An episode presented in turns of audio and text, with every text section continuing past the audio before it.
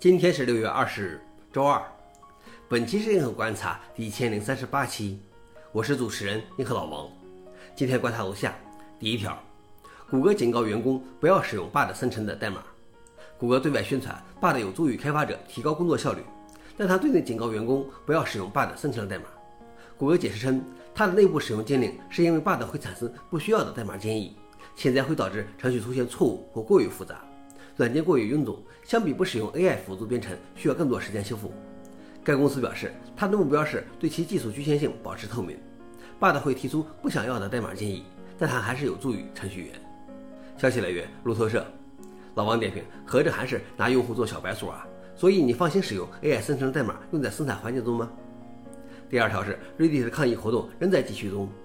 上周一二，Reddit 的管理员们为了抗议 Reddit 的 API 定价政策而宣布关闭他们管理的子区，最高时期超过百分之九十的子区变成私有或限制发帖状态。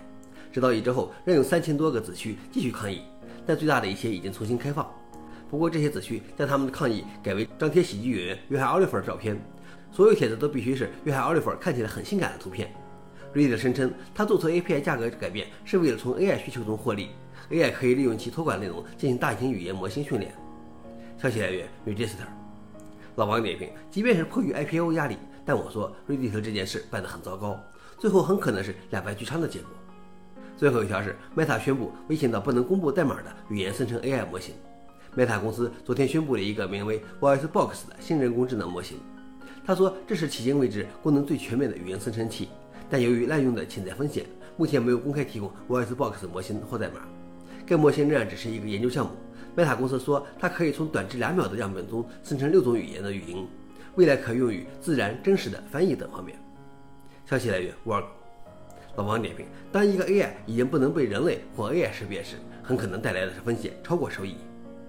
以上就是今天的硬核观察。想了解视频的详情，请访问随附链接。谢谢大家，我们明天见。